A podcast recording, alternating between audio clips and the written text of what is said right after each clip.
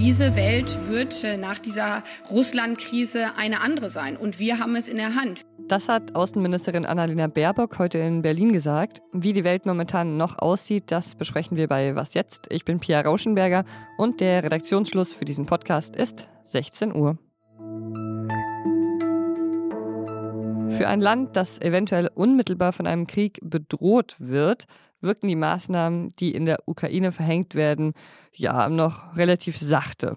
Das Militär hat die Mobilmachung von rund 250.000 Reservisten im Alter von 18 bis 60 Jahren angeordnet.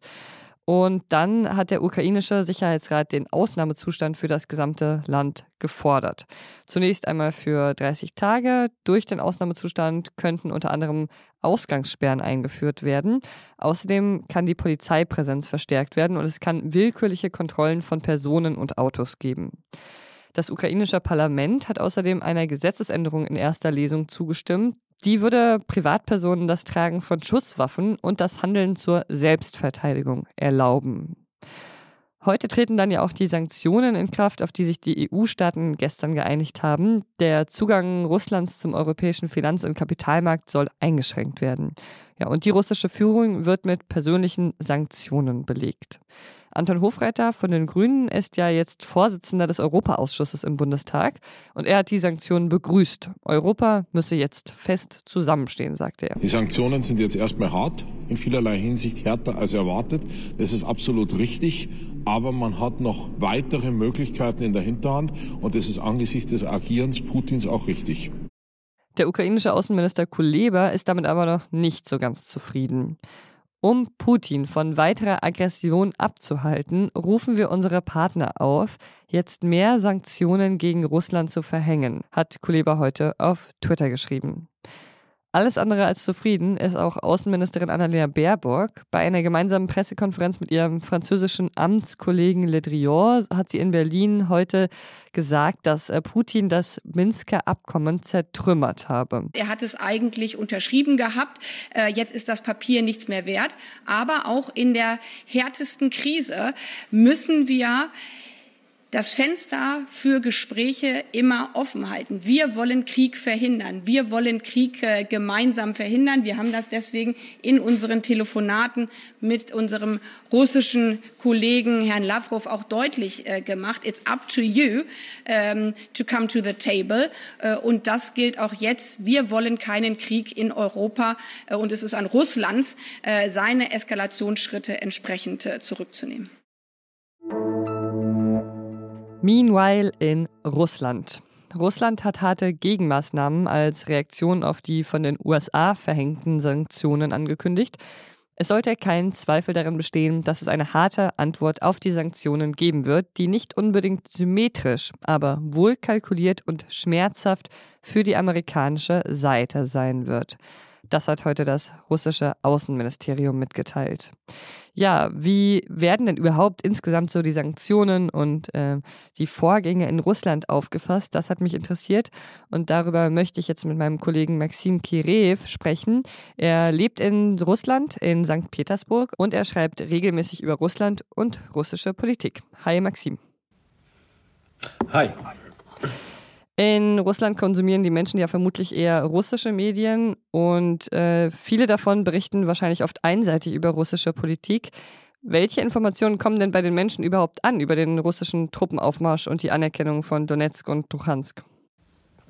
Ja, also tatsächlich ist die Informationslage ähm, sehr schwierig, weil ähm, natürlich staatliche Medien mittlerweile fast alle Kanäle, also nicht nur das Fernsehen, sondern auch online und äh, von Zeitungen ganz zu schweigen, dominieren. Ja, also da ist natürlich das Bild eindeutig, ähm, dass ähm, ja die Ukraine angeblich einen Völkermord vorbereitet und, die, und Russland sich da sozusagen als Schutzmacht aufspielt. Das ist das, was man schon die letzten Tage kennt. Das ist das, ist das Bild, was die Menschen hier, ähm, sage mal, präsentiert bekommen, wenn sie sich nicht extra tiefergehend mit der Materie beschäftigen wollen. Und ähm, muss sich halt die Russen wie ganz normale Medienkonsumenten auch in Europa vorstellen. Die schalten abends die Tagesschau ein äh, und gucken, was da halt den Tag über passiert ist. Ja, und äh, genau da kriegen sie halt diese ganzen staatliche Propaganda präsentiert. Das ist der eine Punkt. Der zweite Punkt, natürlich versucht man ja auch in sozialen Netzwerken, bei Twitter, bei irgendwelchen Experten, die vielleicht ähm,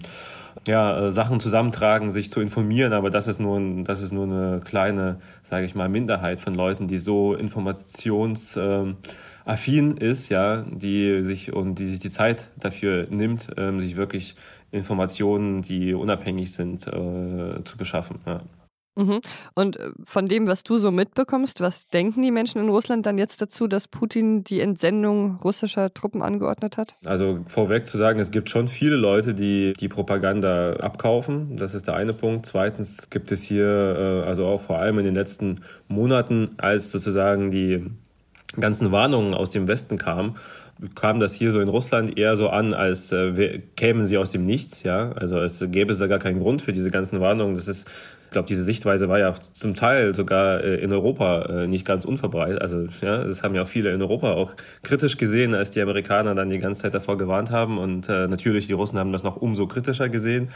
Und deswegen ähm, kommt das für viele halt so rüber, als wenn äh, die ganze Eskalation in irgendeiner Art und Weise von den USA und von der Ukraine irgendwie inspiriert ist. Das ist der eine Punkt. Aber ähm, es gibt auf jeden Fall auch ähm, sehr, sehr viele Leute, die das, naja, ich sag mal, nicht nur mit Gleichgültigkeit, sondern schon mit Skepsis äh, betrachten. Also es ist nicht zu vergleichen mit der Krim. Damals gab es großen Jubel, als die Krim äh, sozusagen annektiert wurde. Das, die Russen haben das ja als äh, Wiedervereinigung äh, empfunden. Und äh, von dieser Stimmung ist jetzt nichts zu spüren. Also die Leute sind eher verwirrt, die wissen nicht, warum jetzt plötzlich dieser ganze Konflikt hochgekocht ist. Man hat irgendwie so eine vage Vermutung, dass es irgendwie der Westen schon irgendwie was damit zu tun hat, dass die Ukraine da vielleicht tatsächlich was geschossen hätte, aber ähm, äh, so eine ganz abschließende Meinung haben sich die Leute nicht gebildet. Das äh, kann man, glaube ich, momentan sagen. Mhm. Und wie haben die Menschen in Russland auf die Sanktionen reagiert? Betroffen sind davon ja erstmal vor allem russische Banken, Geschäftsleute und Entscheidungsträger und weniger so die breite Masse. Ich glaube, viele ähm, verstehen noch nicht, ähm, wie sehr ähm, oder ja, wie das am Ende die Wirtschaft trifft. Also momentan ist, man vielleicht so ein bisschen froh, dass die Sanktionen nicht ganz so hart sind, wie äh, man vielleicht hätte vermuten können, ja, wenn jetzt ein großer Krieg ausgebrochen wäre.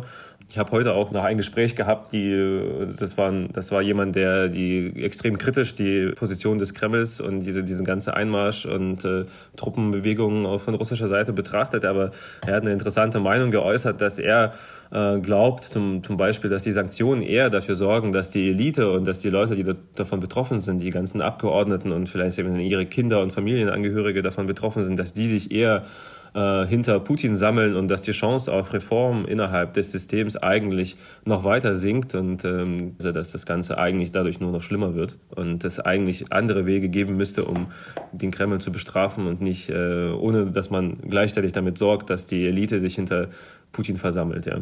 Okay, vielen Dank dir, Maxim. Alles klar. Was noch?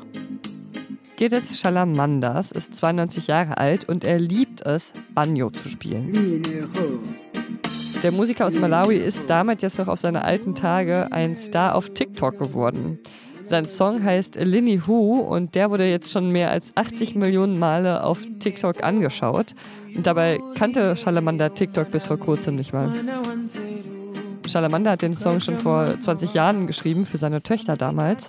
Und der Song hat auch eine Botschaft, die viele von seinen neuen Fans vielleicht noch gar nicht so richtig verstanden haben.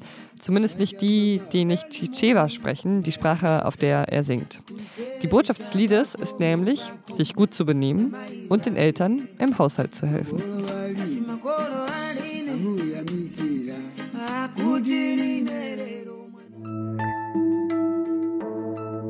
Und das war's für heute mit Was Jetzt. Was jetzt Zeit.de ist wie immer unsere E-Mail-Adresse.